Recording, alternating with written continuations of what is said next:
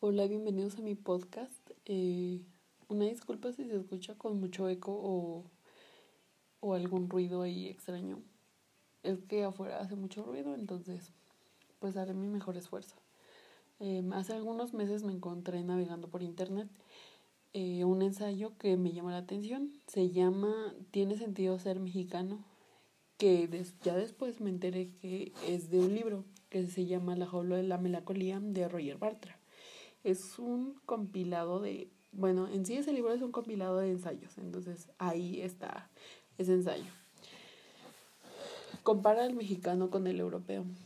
Y la manera de compararlos es con las figuras o personajes de Charlie Chaplin y de Cantinflas. Te explica cómo estos dos personajes representan tal cual al europeo y mexicano del siglo XX. Chaplin, por un lado, es un vagabundo sin hogar, o sea, va de trabajo en trabajo, pero siempre vestido de smoking, aparentando y tratando de ser mejor. Por otro lado, Cantinflas es una representación del mexicano porque el mexicano se vuelve maestro de las fintas y albures. Al mexicano no le interesa parecer mejor, tener mejor vida, sino sobrevivir y está bien. En el punto en el que está, conforme con el dinero que gana, él no busca crecer. En este mismo ensayo habla de cómo el mexicano siempre ha sido una persona de sentimientos. El chantaje siempre ha estado presente en nuestra historia, por ejemplo, si alguien lo detenía a la policía para meterlo a la cárcel, le lloraba, le decían, es que mi mamá, mi hermana, hasta la abuelita, pues le sacaban ahí con tal de que pues no pasara nada, no sucediera nada. Siempre hemos sabido jugar con los sentimientos, siempre han estado presentes y eso nos quita los racionales porque tenemos los sentimientos a flor de piel constantemente. El ensayo concluye bajo las normas de saber si esto tiene sentido, si el mexicano tiene sentido de ser, si hay razón, porque hace una acción con tal resultado. Y concluyen que no, el mexicano no tiene sentido de ser, pero tiene sentimientos. Esto me hizo reflexionar algunas cosas, muchas cosas, porque siento lo que siento, porque actuamos como actuamos y de todos estos chantajes que están a nuestro alrededor. Roger Bartra tiene otro libro que se llama Agoloteada, que habla básicamente de lo mismo que habla en la jaula de la melancolía, que es eh, cuestionarse que es el ser mexicano. Y voy a leer un pedacito de, del libro. Eh, dice, su resistencia a metamorfosearse en salamandra obliga al ajolote a una maravillosa revolución a reproducir infinitamente su larvario primitivismo. Es la juventud acuática del animal de fuego, la salamandra. A primera vista, aunque mucho más grande, es un renacuajo, la larva de la rana. Tiene cuatro extremidades de pequeños dedos, la cola comprimida lateralmente y las branquias externas. Las branquias externas que salen de su cuello como extrañas ramificaciones.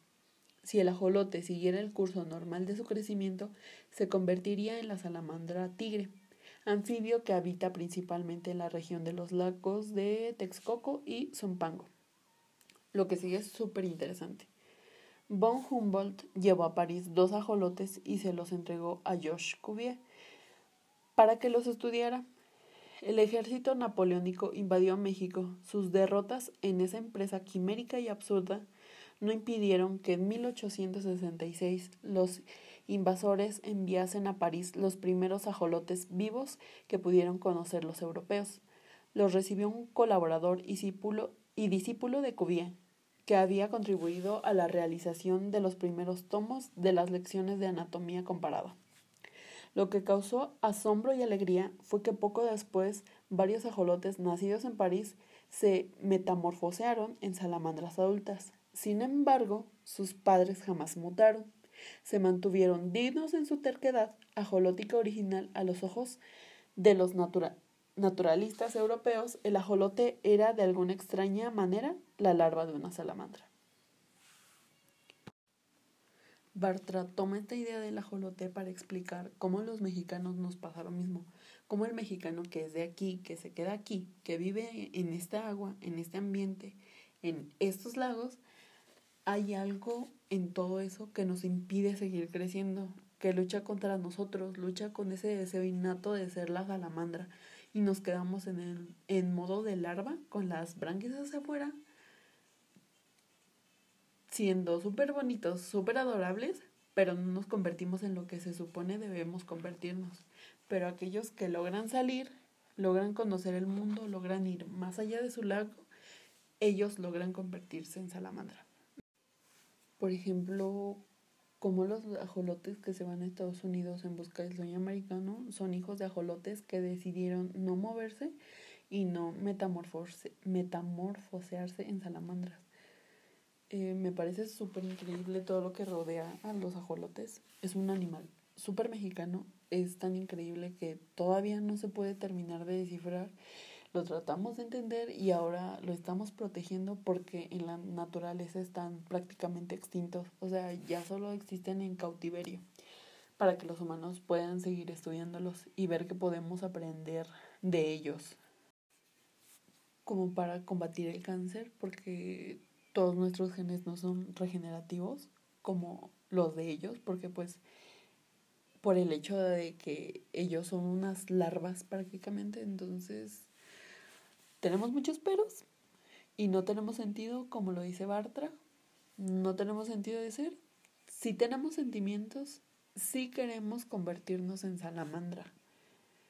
Tenemos que cambiar nuestro aire y tenemos que aprender a apoyarnos y tenemos que dejar de tener este complejo de inferioridad que tenemos y, y pues los ajolotes son un claro ejemplo de ello, que incluso en ese modo de larva somos una cosa increíble. Toda la complejidad que tenemos por el hecho de ser mexicanos, toda la historia que arrastramos, las costumbres que aún arrastramos del México prehispánico y cómo están en nuestra vida diaria sin que lo sepamos, me parece de las cosas más maravillosas y por eso los ajolotes me, me parecen de las cosas más hermosas que tenemos. Gracias por escucharme y pues espero que les guste a las dos personas que lo vayan a escuchar. Em, y pues eso es todo. Cuidemos a los ajolotes.